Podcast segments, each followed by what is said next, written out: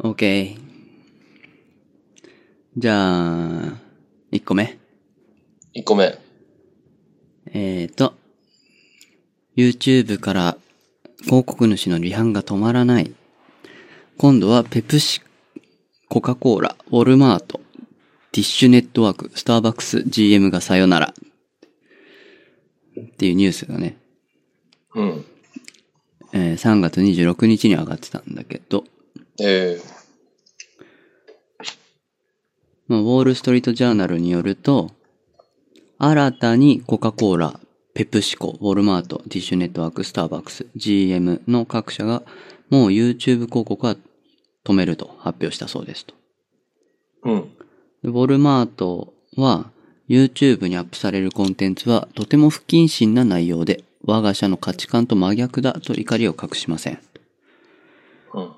で、Google は広告主の反乱を止め、食い止めるため、サイトポリシーを改善し、広告を出稿するものが、掲載先のサイトをもっと厳密に選べるように、ツールを提供すると発表したばかりです。うん。しかし、ウォールストリートジャーナルは、トヨタの広告が6000年に及ぶユダヤの世界支配というサイトに未だに現れている例の魚拓を示し、Google の対策がぬるいことを証明しています。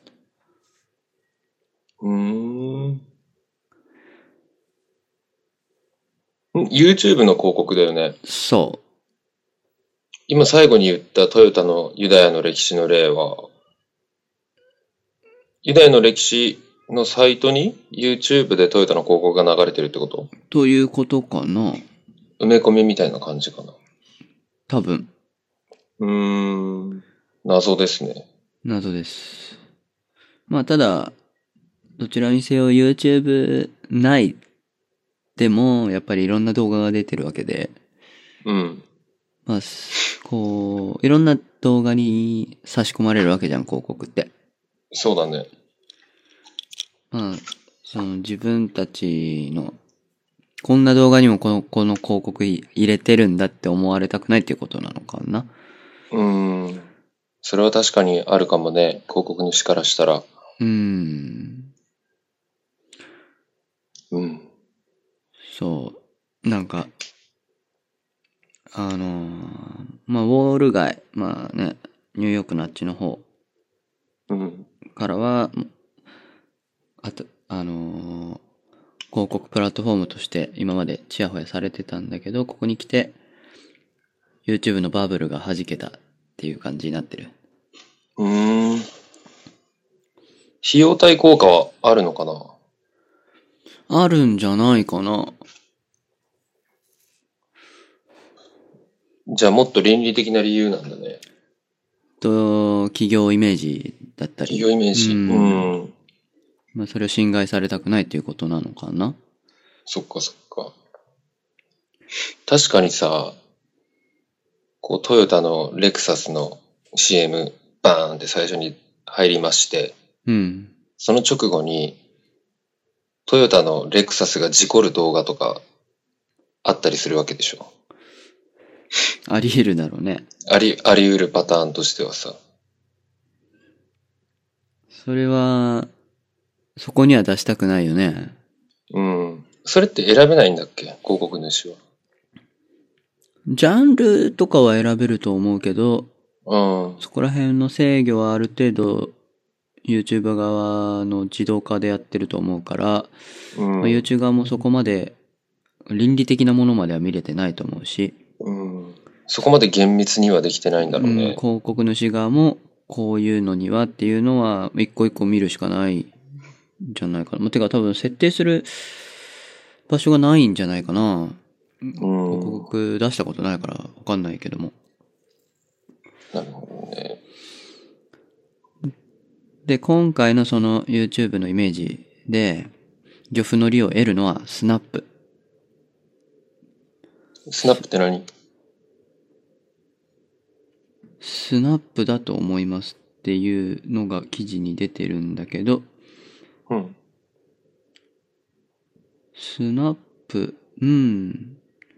あれかなスナップチャットのスナップかなスナップチャットが漁夫の利を得る。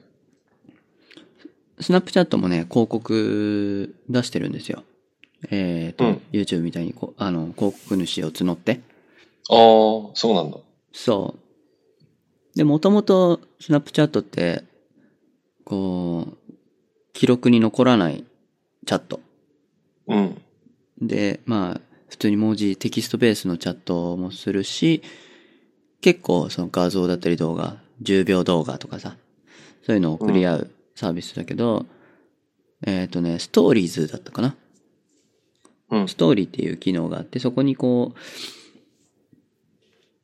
インスタのストーリーみたいな感じで、えー企業が宣伝する場があるああ、んだよね。うん。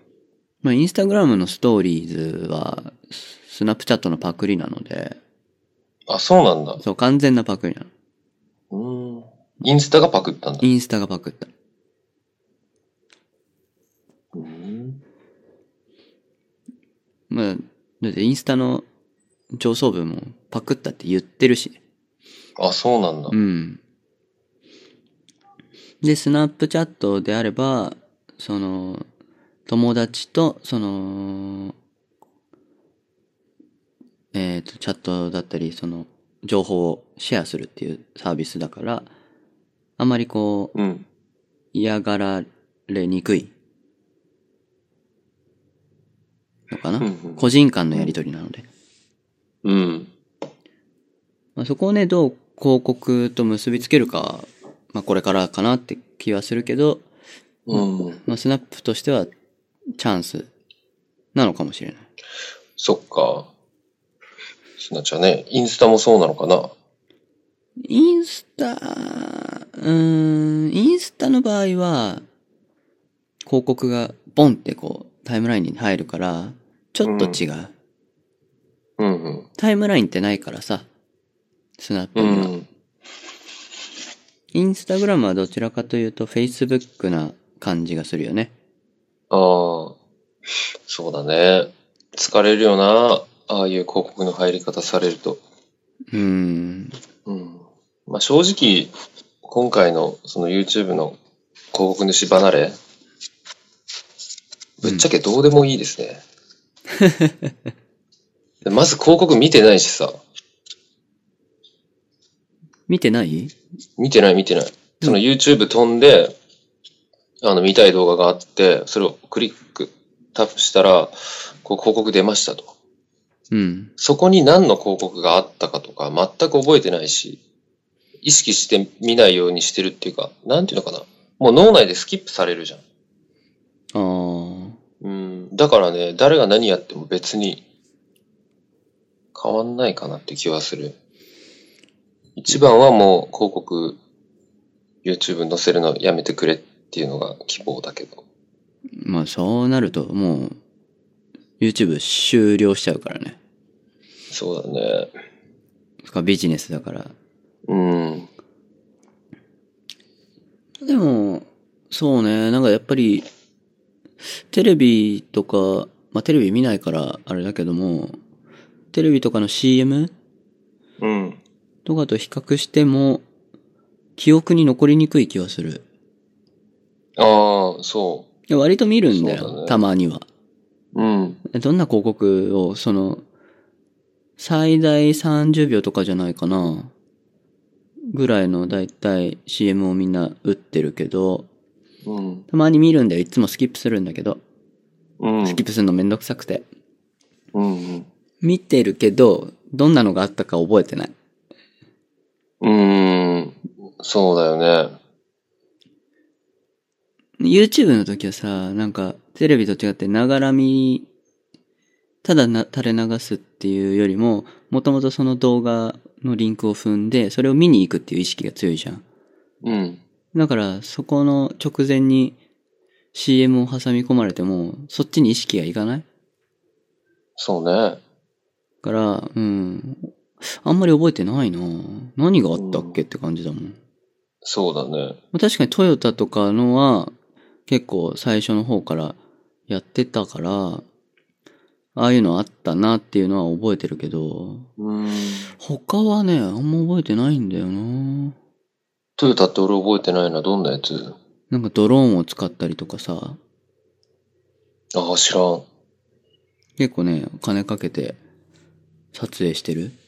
ドロあーそうンなをんだ何十台も使って、うん。で、えっ、と、コードをプログラミングして、うん。自動で飛ばすのね。うんうん。で、それがもう、なんていうのかな。パフォーマンスというかもう、コンサートみたいな感じになる。結構踊るような飛び方をする。あ、それ俺、広告代理店時代に、リサーチっていうか、普通に仕事、仕事的な気分で見たわ。そういえば。んでもあれもね、YouTube の広告に入ってたと思うんだよね。レクサスとか、ね。あ、そうなんだ。うん。あの、しあたかも CG かのように見えるやつでしょ。そうそうそうそうそうそう。でも実際にドローンをプログラミングして飛ばしましたみたいな。そうそうそうそう。確かに、それ一時期話題になったね。まあ、あれぐらいのインパクトがあれば、まあ、YouTube だからと言わず普通に記憶に残るけどね。うん他はなあ、全然、見てるけど、記憶に残んない。ほんとスキップされてるよね。うん。で、そういうふうに考えるとさ、うん。費用対効果ってすごく悪いんじゃないのかな、もしかすると。うーん。知ってもらうっていうリーチ、率は高いんじゃないかな。え、でも覚えてないんだよ、俺もチャル君も。そうね。でもテレビは見ないと、しかもそのタイミングにテレビをつけてないと見れないっていう意味では、うん。リーチ率は低いとは思うけど、見た人の印象に残すことはできる。うん。見た人の印象に残せるか否かって、その広告自体のインパクトだったり違和感だったりもかなり大事だろうけどさ、うん。単純に回数の問題もでかくない回数。うん。見る回数というか。回数で言えば YouTube の方が多い気がするけどね。ええ同一の広告をだよ。そ多いかなう。もう YouTube でしょっちゅう同じの見るよ。あ、そうなんだ。ただ、なんだろうね、やっぱり、記憶に残んないな。うーん。同じものをい一定の時期にいくつも見るってのは YouTube の方が多い。僕は。うん。うーん。なのにもかかわらず記憶に残んないから、多分、その広告を見る時の状態があまり記憶するにマッチしてないんじゃないかな。印象づけるっていう意味で。そっかそっか。チャル君からしてこのニュースはどうですかうーん。まあ YouTube、まあ Google はちょっとやり方を変えないとまずいかなって感じ。うん。でもそれで、いい広告の入れ方だったり、うん。まあコンテンツに混ぜるっていうのはすごく難しいんだけど、うん。まあそれがね、その YouTube 側にとっても、僕らリスナーにとっても、企業広告主にとっても、いい方向に進めばいいなとは思うけど、そうですね。まあ現状がベストではないので、うん。多分、広告のあり方として。うん、うっとうしいだけだもんね。そうだね。うっとうしいね。あの、スキップボタンが最初5秒押せないじゃん。うん。もう早く5秒来てくれって思うもんね。うん。そうね。スキップできないやつとかもあるね、たまに、ね。別のことするよね。そうそうそうそうそう。まあこれから、うん、どうなるんかねっていう。うん。まあ、消えればいいですね、広告が。うーん。まあ、そんな感じ。うん。次。次。えー、俺あんまり漫画読まないんだけど、うん。まあ、出たら買ってる漫画が今のところ2つだけあって、連載で。うん。 1個は市川春子さんの宝石の国。第6巻まで出てますね。で、もう1個が石塚真一さんのブルージャイアントっていう漫画だったんですけど、ブルージャイアント第10巻にて完結いたしまして。うん、うん。で、新シリーズのブルージャイアントシュプリーム第1巻が、この間刊行されました。おどういった話なのブルージャイアントはね、ジャズの漫画なんだよね。へえ。うん。まずジャズ。徹底的にジャズの漫画。で主人公宮本大が高校生の頃にジャズに出会うっていうところから始まって、うん。でテナーサックスをね、始めるんですよ。高校生の時に。なるほど。うん。で、頭悪いから、大は。世界一のテナーサックスプレイヤーになりてえなっつって、で、そこからガチで世界一になるための階段を登り始めるっていう。うん。田舎の高校生。で、第10巻はね、もう東京に出てきて、トリオも組んで、あの、まあ、現実世界でいうところのブルーノート東京うん、うん、に出演するぞっていうところまで話が来たんだけどね。まあ衝撃的ですよ。結末が。うん。ええ。うん。まあ成り上がりだね。一言で言ったら。ふんふんふんふん。ジャズ成り上がりの話。ジャズって成り上がりできるもんなんだな。まあ何の世界でも成り上がれるんじゃないまあ、そうか。うん。いや、でもね、全10巻で完結したけど、1巻、その一つ一つの巻で必ず1回泣いてるわ、俺。ええ。うん。そんくらい密度が。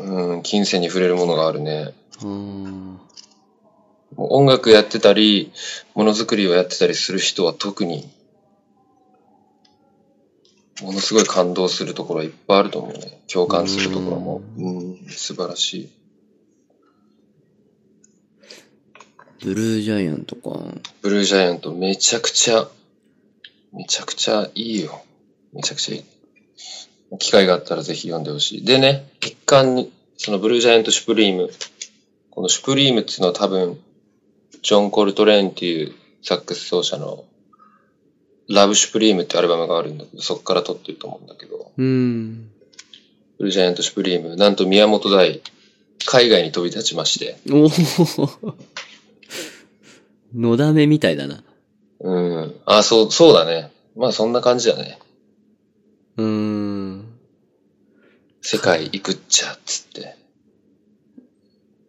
海外行っちゃった海外、海外行った。一巻で海外行って、そこでまた新しいフェーズに入りましたっていうところで、今後は非常に楽しみであります。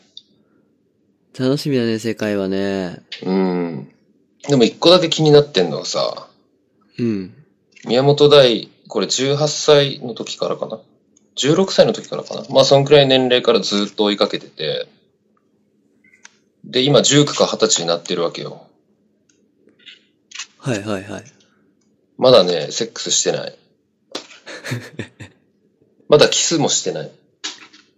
その、恋愛シーンみたいなものはあるんですか一応あります。一応ありますが、まあ、途中でこう、いろいろあって、その、なんていうのかな。メイン要素からは外れていくんだけど。うーん。うん、だからまだね、チューもしてないんだよね。だからチューしてない状態で海外行っちゃったから、もう初体験はもう、外人なんじゃないかっていう不安があるけど、なるほど。うんまあこれからが楽しみです。そうねブ。ルージャイアント。ブルージャイアントとブルージャイアントシュプリームぜひ。ちょっと読んでみようかな。うん。僕も漫画はめったに読まないから。うんうん。素晴らしいです。ちなみに何で知ったのえっとね、鹿児島の一木串木野市にパラゴンっていう名店がありまして、ありますね。うん。ジャズ喫茶って言っていいのかなまあ一応ジャズ喫茶だよね。うん。ジまあャ、ズ喫茶のうん。名店がありまして、まあ、パラゴンっていう名前の信じられないくらい、でかくて、かっこよくて、品のあるスピーカーが置いてある店なんだけど、うん。そこの本棚にね、スッて入ってた。へえ。うん。まだ3巻ぐらいまでしか発刊されてない時にたまたまパラゴン行って、で、そこにさ、あの、ジャズ雑誌のめちゃくちゃ古いやつとか置いてあるわけ。あーありますね。うん、あるある。で、そっから、こう、マイルス読んだりとか、ビル・エヴァンス読んだりしてたのね。したら、その横にブルージャイアントも置いてあってさ、え、パラゴンに漫画置いてあんのすげえ意外だなと思って読んだら泣いたっていう。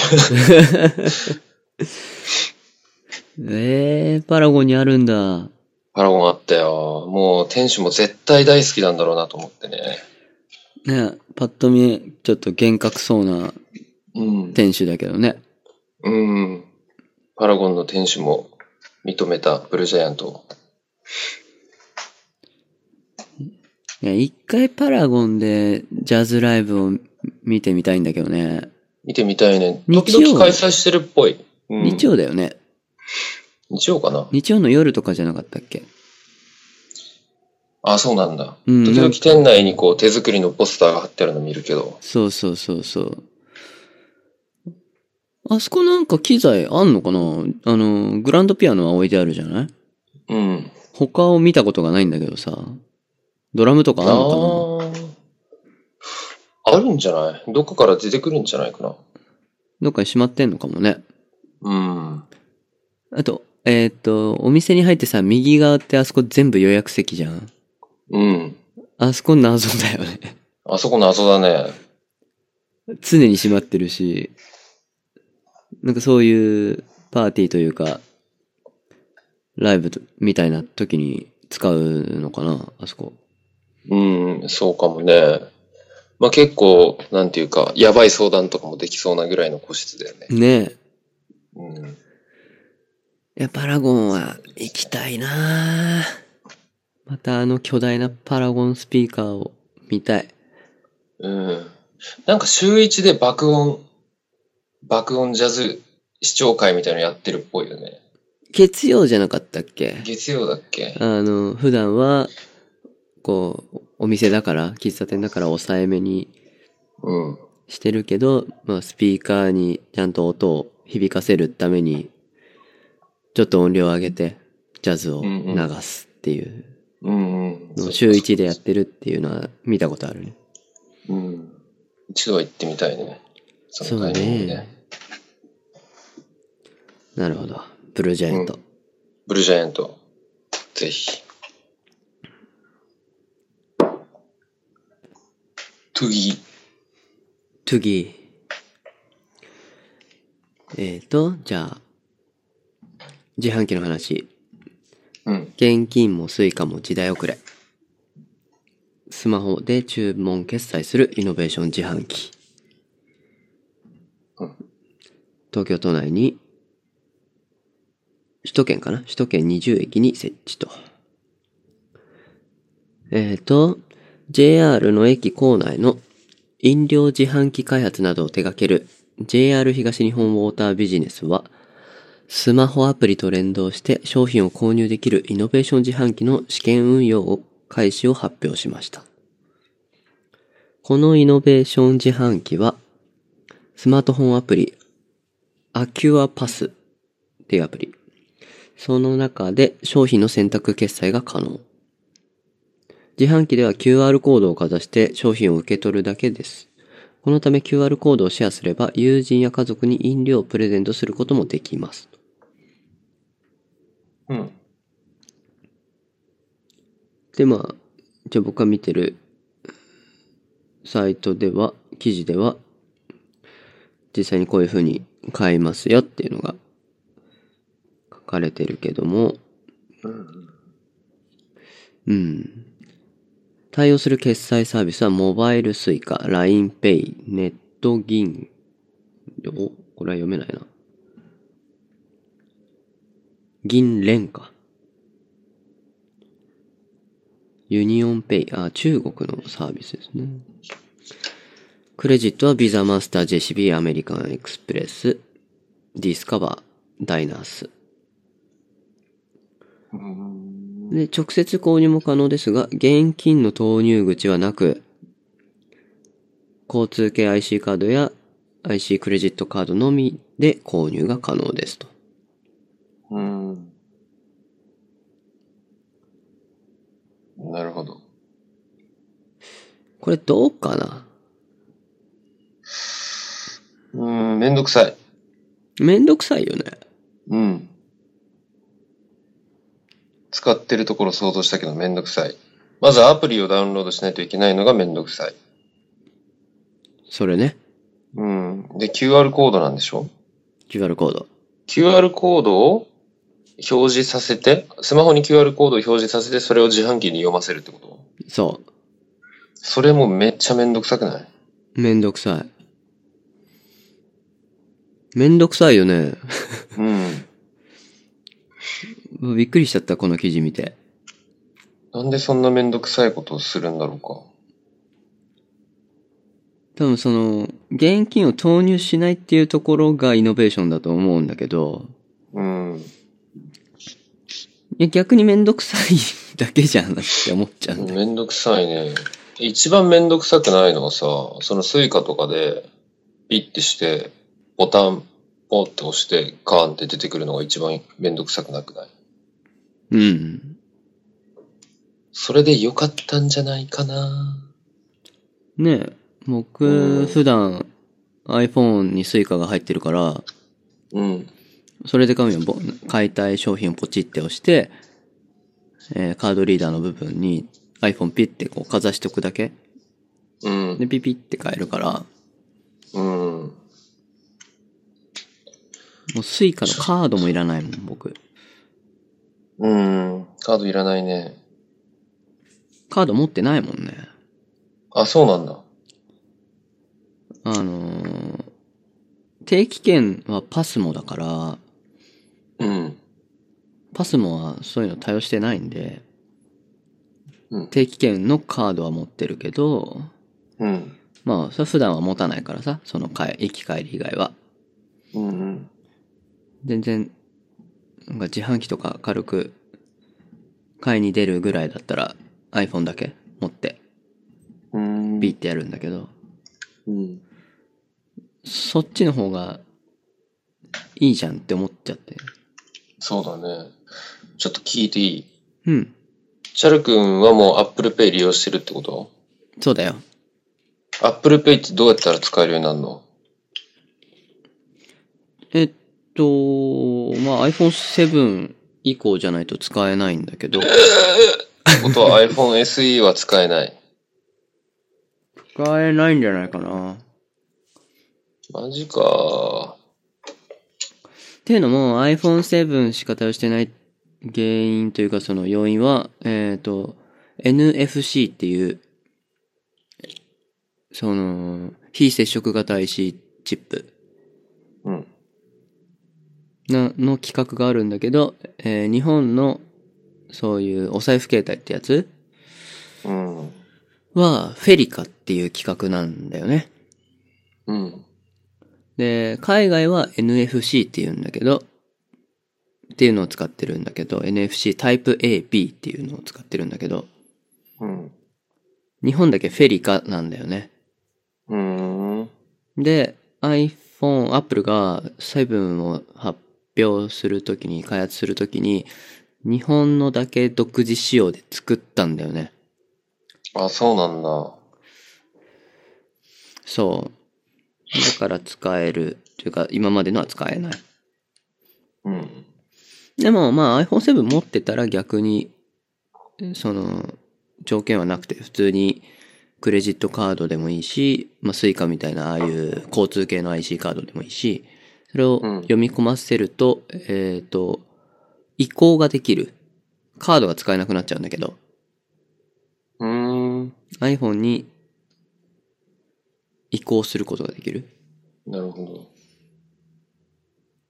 そっかそっか。まあ、セブン以降なんだね。そうだね。うーん。学士。まあ、次買ったらそうっすね。使えでますよその iPhone、iPhone7 以降で iPhone SE とか iPhone5S とかと同じようなサイズのやつで出てる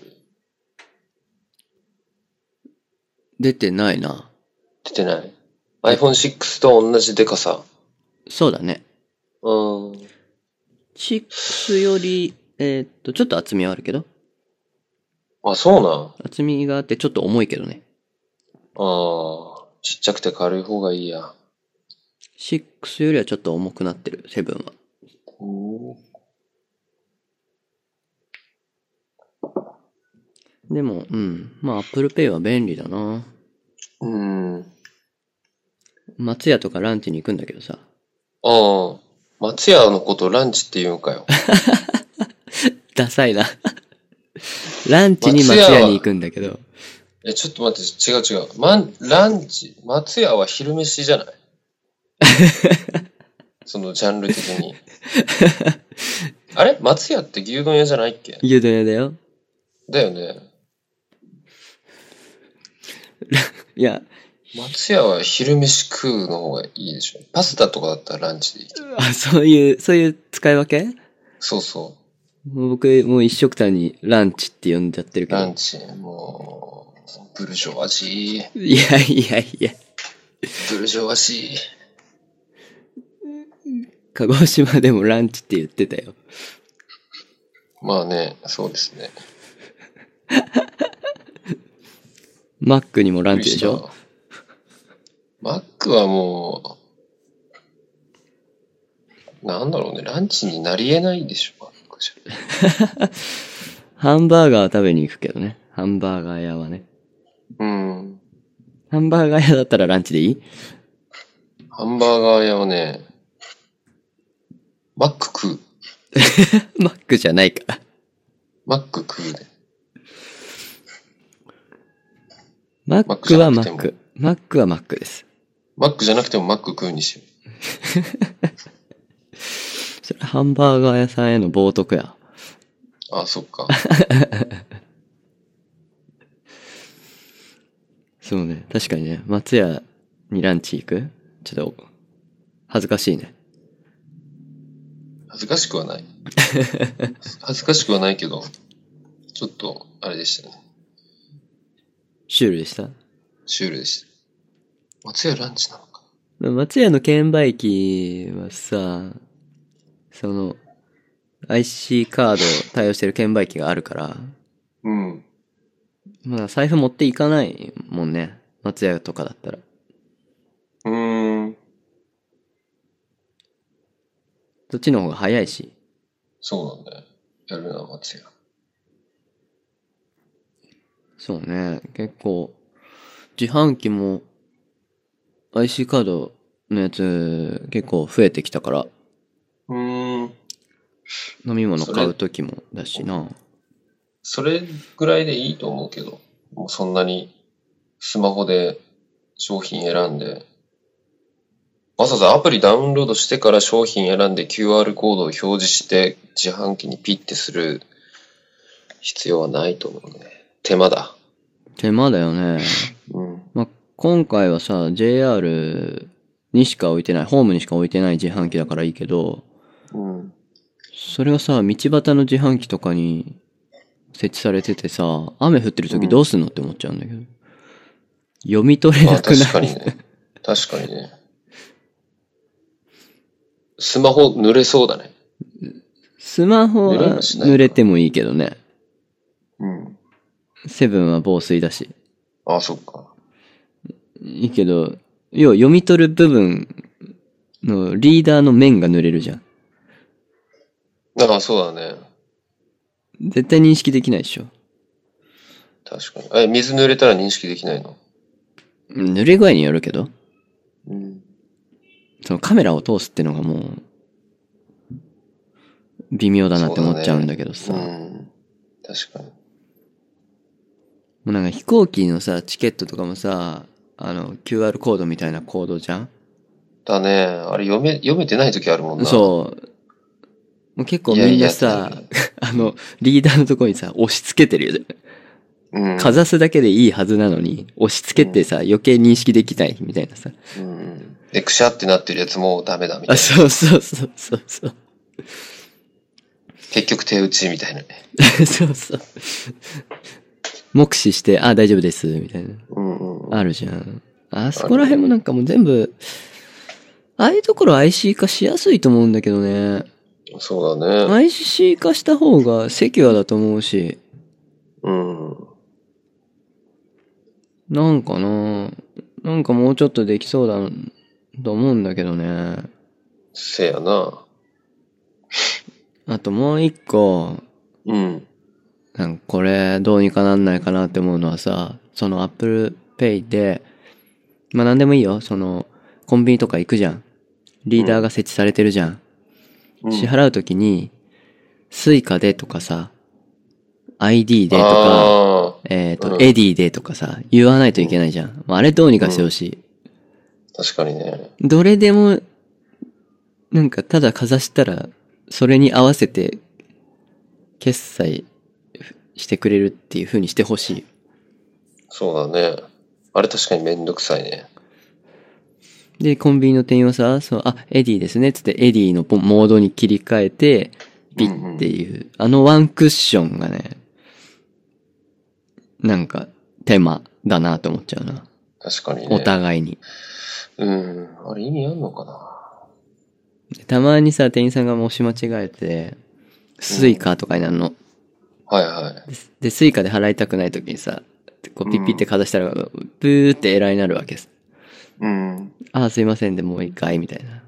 うん。何これと思って。確かに。コンビニ関係の皆さん、お願いします。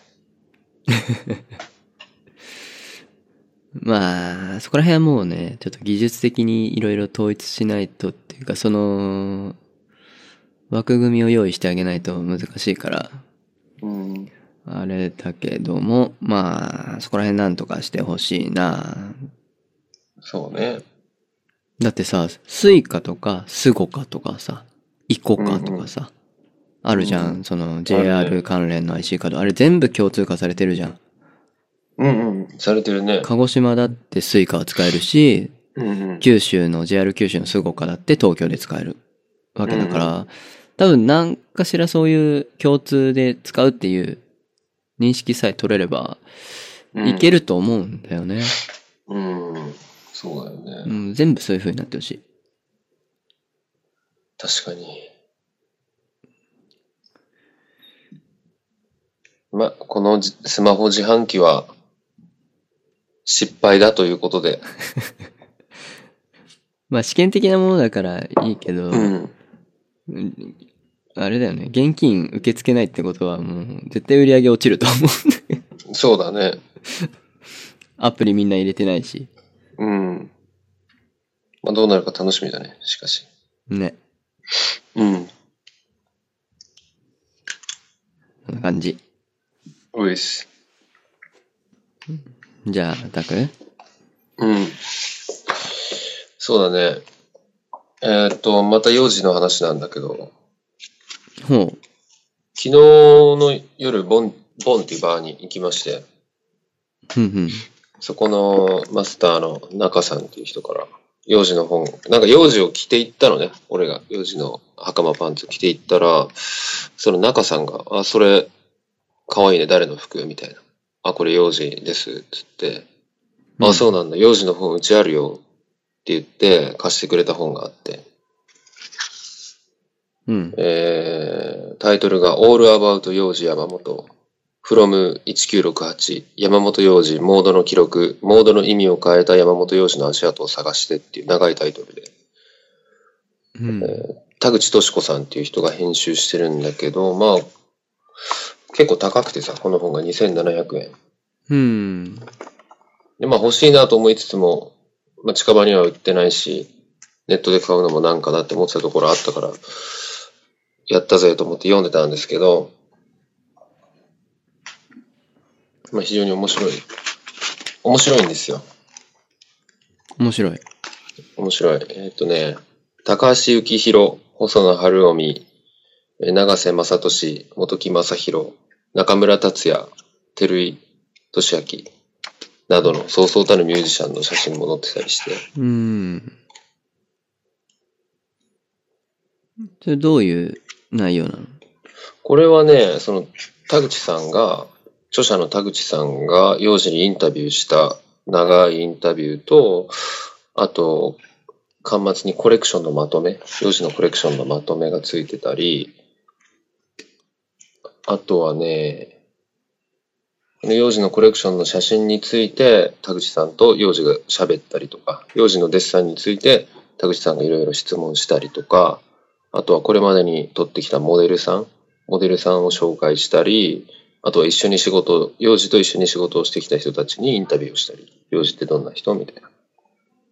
うんうん。そんな感じの構成になってるね。写真もめっちゃいっぱいある。いいね。うん。やっぱすごい。で、まあその中にね、ほーと思った箇所があったから、ちょっとそこを紹介しようと思って話をしたんだけど。うん。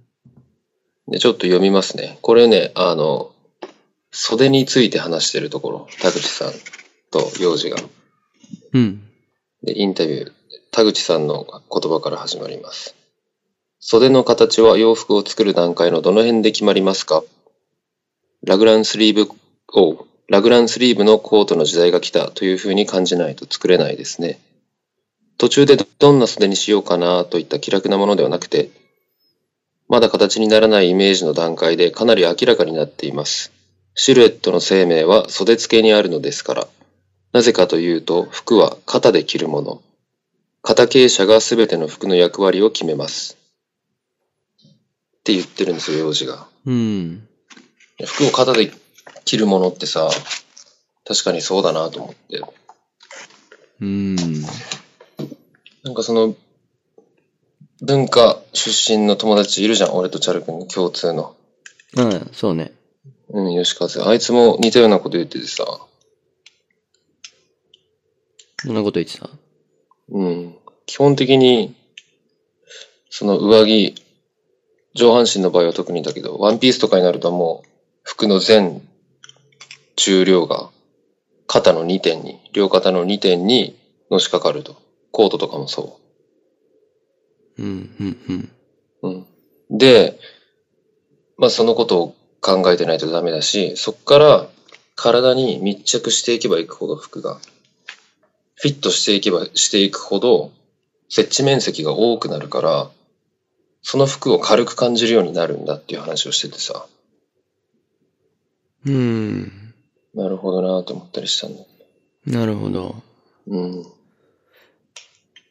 その、大体の服は肩で支えてる、両肩のみで支えてるんだぞっていうのを知ってて服を選ぶと、まあもっと面白い子になるんじゃないかなって思ってね。うん。肩で着る。まあ、確かに肩で着てる。けど、どう、どういう見方で服を選んでいけばいいんだろうな。いっぱい着るのがいいんじゃないいっぱい着回してみるのがいいんじゃないかな。時々さ、その、メンズとかだと、ものすごいこう、形がしっかりしてる服あるじゃん。なるね。うん、肩がこうガシッとして見えるように、なんていうの、直角、ほぼ直角にカットしてあったりとか、着た時にさ、こう、鎧みてえだなみたいになる服あるじゃん。なるね。ああいうのは辛いよね。うん。なんか、うん。重いし、重く感じるし、堅苦しさもあるし、うん。確かにそういう意味ではフィットしてない。うん。鎧をそうそうあれはうん、被ってる感じがする。うん。ああいう服っていうのは、その、着る人の体型を無視して、その理想の男性の形にもう服を作ってやると。肩パッド入ってるスーツとか、肩パッド入ってるコートとかあるじゃん。うん。理想の男性の体型を服が作ってあるから、それを人体にはめたら、なんていうのかな。もちろん喧嘩するっていうかさ、喧嘩する部分あるじゃん。うん。でもそういう目的らしいよ、もともとは。うーん、わざだと、ね。からどん、うん、どんな人が来ても、ある程度、ある程度のものには見えるっていう。うん、うん、うん。まあそうだよね。うん。学ランとかもそうじゃん。そうだね。肩パッド入ってるもんね、あれね。入ってたね。もうマジで嫌 だった。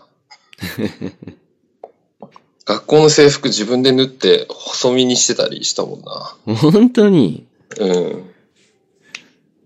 え学ランじゃなくて、あシあャツとか。パンツ、パンツの方。パンツ、あー。うん。へえ、何もしたことなかったな。ああ、そう。まあ確かにな。うん。嫌でしょうがなかった。うん、その見方は面白いな。うん。って感じですね。なるほど。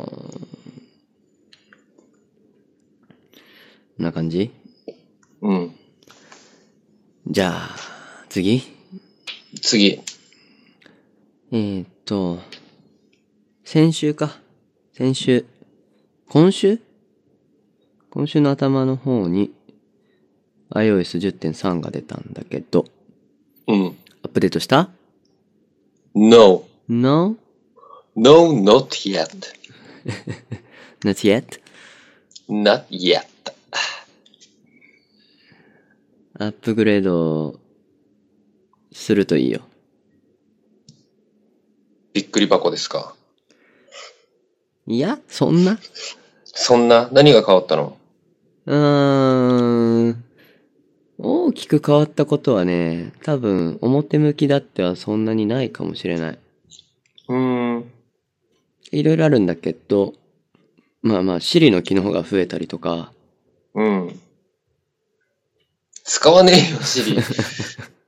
使ってないよ。あ使ってないうんあそうタイマーかけてってお願いするとき以外使ってないね。ああ、ほんと。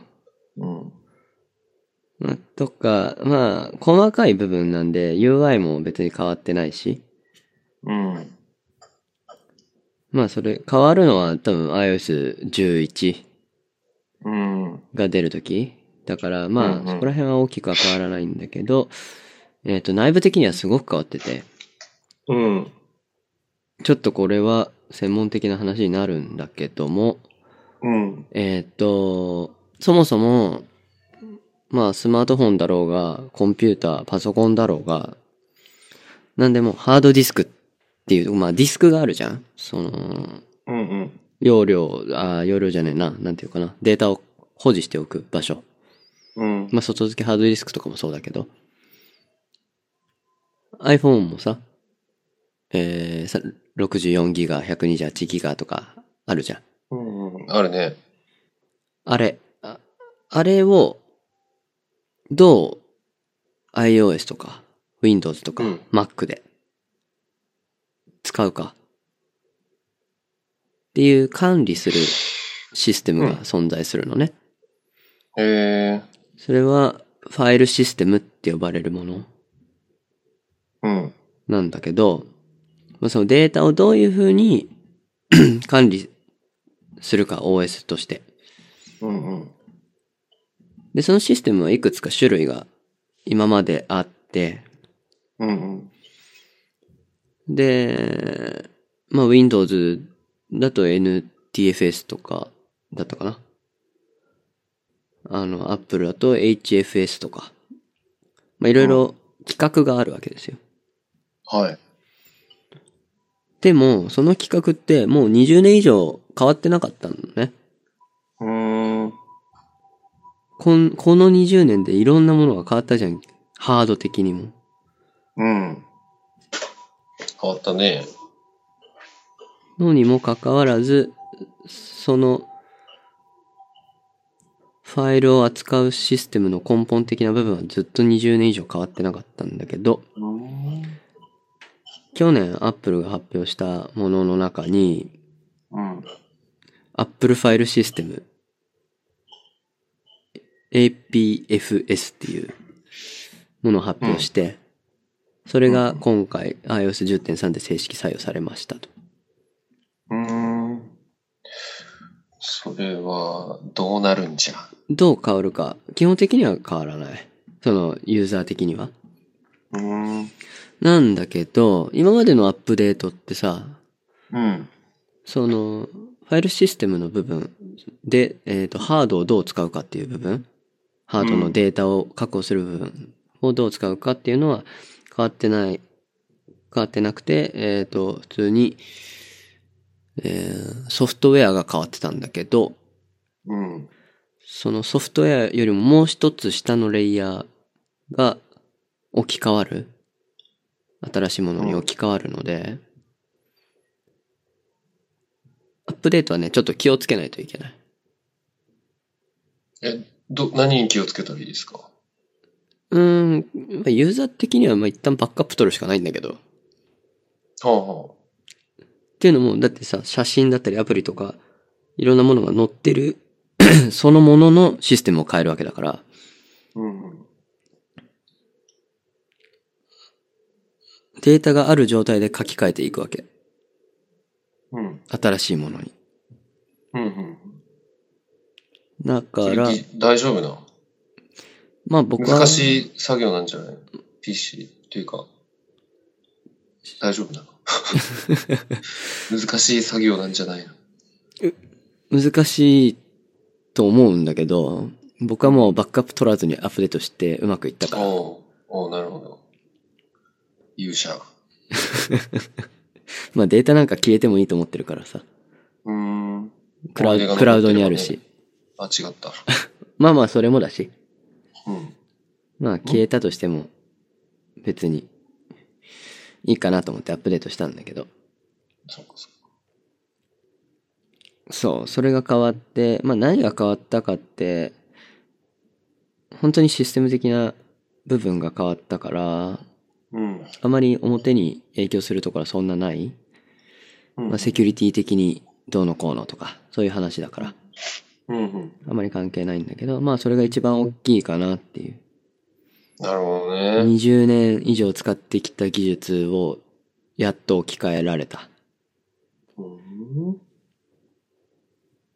ていうところ。ようわからんちーん。説明が難しいんだよね。うん。でもこうなんかこう、テーブルクロスを上に食器が乗ったまま引っ張るみたいな話でしょ。で、その状態でもう一回新しい手袋クロスをシュッて入れる。めちゃくちゃ難しいじゃん。超高度でしょうん。まあそれぐらいガラってこう、ベースが変わるから。上に乗ってるオブジェクトはそのままで。荒技ですね。荒技、結構荒技。時間的には結構かかりますかあー、30分かい、ぐらいかな。まあだから普通のアップデートとは変わらないうんうんうん。からあれだけども。で、あと、まあ、体う、ん。えっとね、ユーザー的には、早く感じる。体感が良くなった。あ、そう。サクサク。サクサクに感じる。サクサクではないのに。えっと、そこはね、ちょっとからくりがあって、うん。アプリをさ、ポチッと押した時にさ、ふわってこう、フェード、ズ、ズームインする感じで起動するじゃん。うん。あのアニメーションがうん。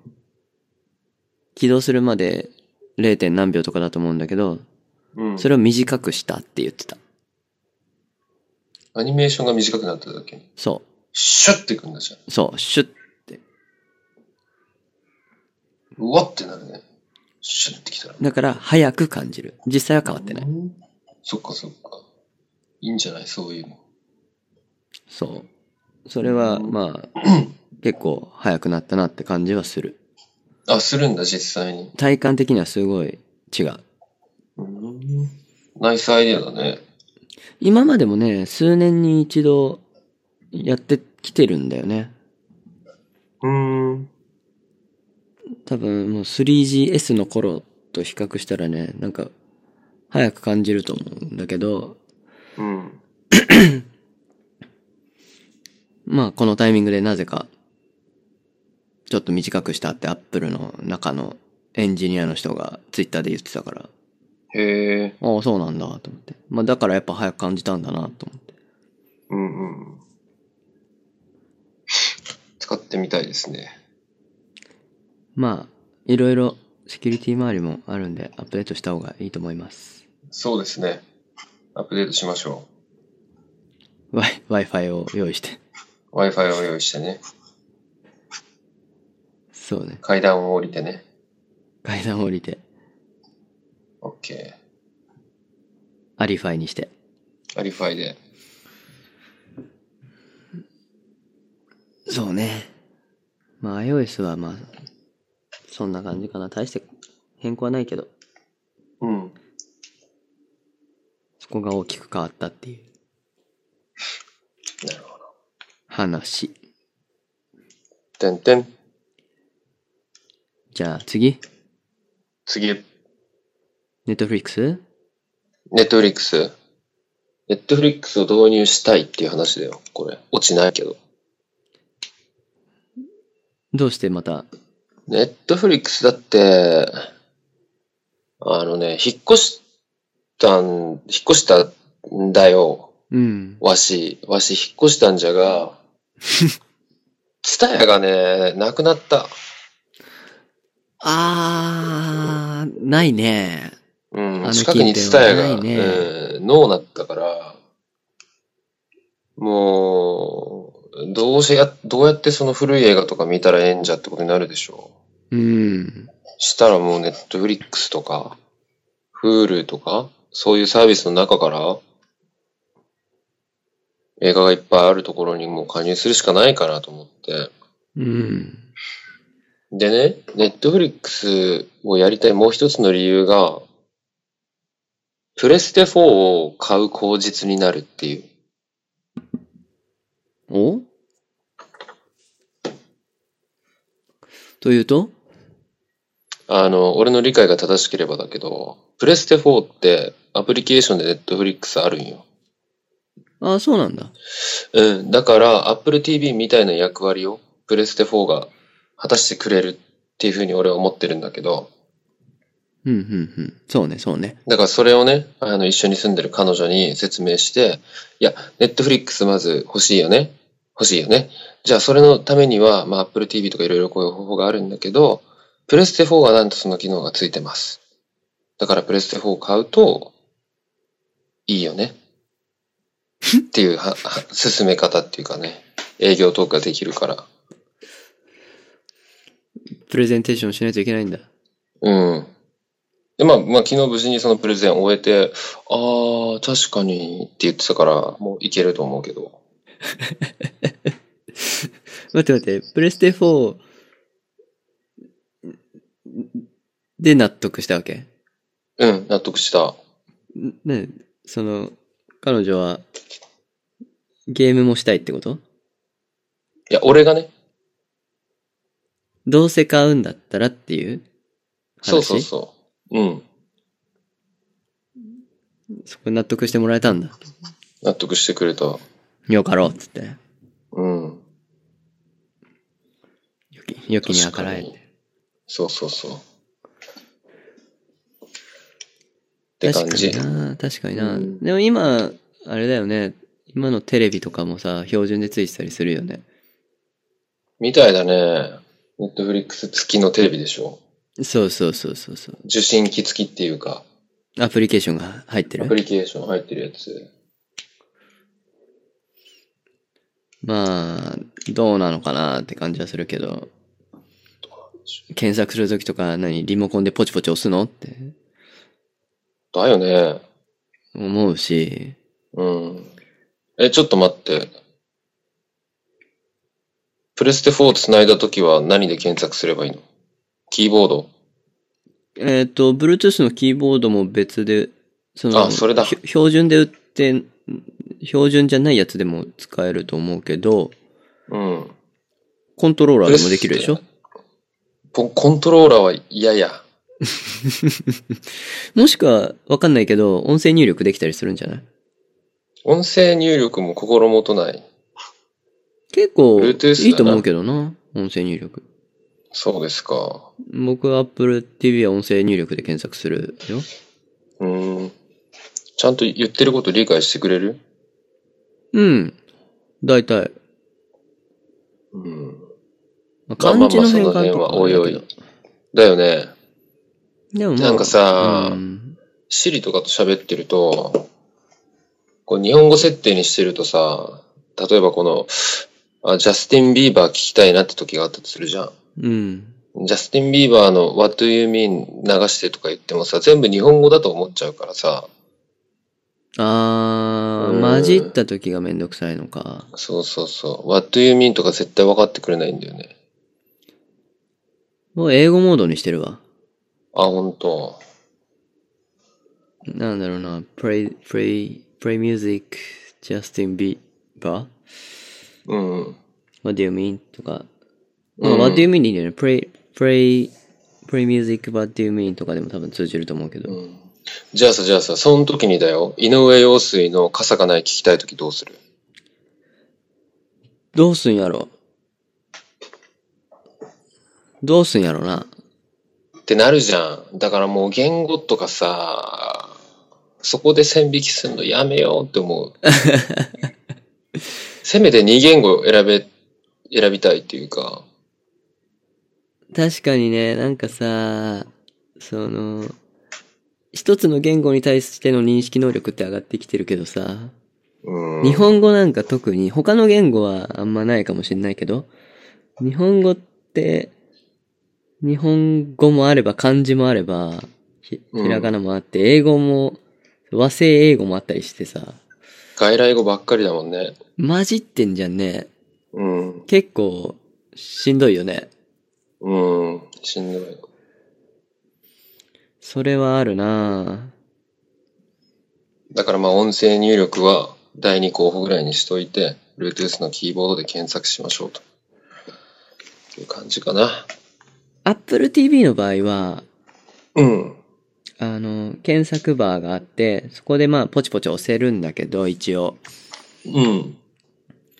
その音声入力するときは、えっ、と、キーボード、ソフトウェアキーボードが日本語のときは日本語で認識してくれて、英語のときは英語で認識してくれるうん、うん。っていう切り替えは、ななるんほか、どね。なんか無理やりな、ちょっと、ちぐはぐなハックはあるけど、うん。まあ多分今はそういう風にしかできないから、そうしてるのかなって感じは受ける。うん。まあまあまあ、でも、そん、そんくらいのもんやろって感じやな。うん、そうそうそうそうそう。で、Apple TV 今いくらなのかな1万8000円ぐらいじゃないかな。 ?1 万8000円か。プレステ4が2万8000円ぐらい。 2万8000円。あ、そんな安いの出すよ。出すよ。もっとプ高いレとス思テってた。 4安い。安い。3万ぐらいで買えるはず。じゃあ、プレステ4やね。うん。ニーヤオートマタやりたい。あ、それ気になってんだよね。うん。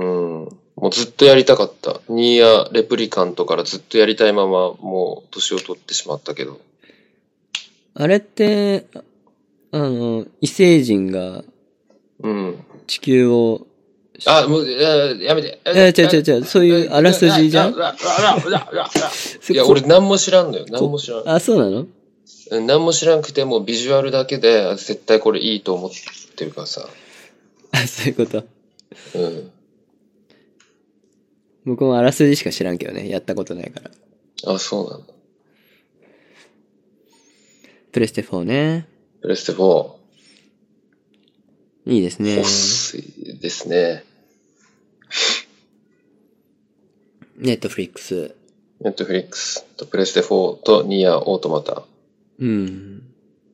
頑張って仕事してお金を稼いで小さな幸せを実現していくぞ。今年は今年はそうですね。いいですね。うん。いや、でもね、ネットフリックスは本当すごいわ。あ、すごいんだ。うん楽しい。すごい。なんていうかな。そのコンテンツの力の入れ具合もすごいし、うん。あ、そうそう。オリジナルのコンテンツもね、結構面白そうだよね。うん、結構すごい。し、技術的にもすごいと思うんだよね、本当に。うん。いやー、イケイケ、イケイケな会社だね、今って思う。今、トレンディーあな本当会社だって思っちゃう。そっかそっか。トレンディエンジェル。トレンディエンジェリー。 トレンディエンジェリーなカンパニー。エンジェリーナ、 カンパニーだね。 トレンディエンジェリーカンパニーネットフリックス。ダセえ。 そう。そうね。オリジナオリジナルコンテンツうん。オリジナルコンテンツと言ってるけども、ちょっと日本と違っていて、じゃあうん。オリジナルコンテンツ、ネットフリックスがオリジナルコンテンツを出しているって聞いたときに、どう解釈するネットフリックスが出資してる。出資してる。うん。で、えっ、と、ネットフリックス独占配信。なるほど、なるほど。うん。この二つくらいじゃない条件としては。と思いますけど、どうですか正解は。ほぼ正解。おっしゃあのー海外だと、海外というかあっちのハリウッドの方だと、ー。うん。要は、ワーナーブラザーズとか、えーソニうーんピクチャーズとか、ドリームワークスとか、いろいろ、そういう大きな映画会社あるけど、ネットフリックスが今独占、独占というかそのオリジナルコンテンツとして出してる中に、マーベルのデアデビルとかさ、はいはい。まあ日本だとテラスハウスとかもあったりするけど、うん。そういうコンテンツを作る会社に、まあお金出してるんだけど、うん、うん。お金出して、独占して配信してるわけね。日本だと多分そういうのってあんまりない。うん。要は版権を、版権っていうかな、その、版権を取得するためにうん。出資して、コンテンツ作ってる会社はそのままでうんうん。配信会社は別みたいなのは、多分そんなにないパターン、日本では。そうだろうね。で、今までそういう、なんていうかな、黒船みたいな会社なかったんだけど、うん。まあ、ネットフリックスがバンバンやってる。うんうん。で、すごいのは、結構、その、字幕とかもさ、しっかりバッチリ最初っから日本語字幕対応してたりとかとかするわけ。ああ、すげえ。もう、しかも、シーズン1とかでさ、こう、うん。 1話から放送とかも、まああるけど、結構いきなりボンって出す時もあるうんの。だからある程あ全度部揃っ一気にてから一気に出すうん。うーんって。いうのもやってたりして。準備がいいね。そう、すごい用意周到というか、うん。感心するなぁと思って、そのやり方そっがかそっか。ちゃんと考えてるって思って。で一気に見ちゃうじゃんね、そんなん出されたらさ。そうだね。すごい。一気に見ちゃうわうん、やり方が秀逸。うん。フル、フルはもう全然やってないからわかんないけどな。あれ、一時期契約してた。してたしてた。まだネットフリックスが日本に来る前。あ、順番的にそうなんだ。日本ではフルが先。うーん。で、アマゾンプライムビデオもあるけど、当時はまだコンテンツとしてまだそんなだったうーん。今はね、結構 Amazon プライムビデオもオリジナルコンテンツ出してるし、フルに限って言うと、フジテレビとかと提携してるんじゃないかな。あ、そうなんだ。うん。だからフジテレビ系列の、まあ、地上波で流れてるようなのはフルでは流れてるけど、うん、うん。まあまあ僕はあんまり見ないから、うん。ネットフリックスでいいかなって思ってるけど。そうだね。うん。これもネットフリックスでいいや。ネットフリックスがいいや。ネットフリックス、いいわ。素晴らしい。うんよし、ネットフリックス契約しよう。まあ、ちょっとね、Apple TV の UI は、うん、もうちょっと、もうちょっとなーって思う時はあるけど、うん。まあ、ね、私は Apple TV 使わんからな。せやんな。でも一緒じゃないかな。似てるんちゃうかな。あそう UI は、ねまあまあテレビ、テレビだからね。うん。確かにね。まあまあ、その辺は。まあちょっとその、つうん。契約してみて、ちょっと使い心地を教えてほしい、うねん。もう5月頭になると思うけどね。うん。うんうんうんいいと思います。うんこれからネットの工事が入りますんで。おー。うん。工事の日程も決まってない。え混んでるらしく。 Wi-Fi は入るの Wi-Fi が入るようになるよ。 ?Wi-Fi ルーターつける Wi-Fi ルーターつけると思やっとですね。う。やっと。来ま した、ここまで。やっとなんだかんだで、結構ねネットレスだったよね。ネットレスだったね。まあ田舎だったし、ちょうど良かったと思います。そうね。うん。これからはガンガン、ネットに依存していこうかなと。もう全然言ってること違うから。 いや、もう、大丈夫、大丈夫。大丈夫、大丈もうデジタルデトックスの話はどこへ上で。夫。どこ行ったんだっていうね。まあ、ブレブレです よ。ブレブレでいいんだぞっていうところをね、見せていきたいよね。まあね、柔軟にね。そうそう。はい。そんなところでしょうか。そんなところそんなところかなそんなこんなで、お時間様じゃないですか、そろそろ。 ?1 時間、どれぐらいかな半 ?20 1時間半ぐらい。まあ実際最初、そうだ何ね。もしてないから。うん。そうね。そんなもんそんなもんすかね。あとは何もないですかあとは、うん。なんもない。何もないうん。なんかあったかな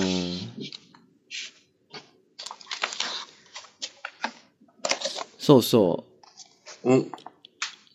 だいぶ桜が咲き始めてるけど、こっちは。おう。どうそっちは。全く気にしてなかった。桜見てない見てないね。まだなんじゃない見てないから。やっぱり鹿児島は東京よりちょっと遅いよな。なんのかね。予報では4月1日って言われてたみたいだけど。あ、ほんと。うん。今日は、まあ今もう曇りだけど、今朝まで雨だったんだよね、昨日の夜から。あ、そうなうの。ん。まあだから、せっかく咲いたのに散っちゃうんじゃないかなと思ってたけど、まあ、まだ大丈夫そう。うんうんうん。それよかった。お花見、お花見したいなお花見予定はありますかまあ実は今日あったんだけど、お僕はもう案の定死んでたので、うん。ぶっちぎってやった。まああんまり、ね、あれなんで、 体力が持たないんで。 うん。ぶっちぎってやったわけだ。まあそうね。そううんね。うん。そうですね。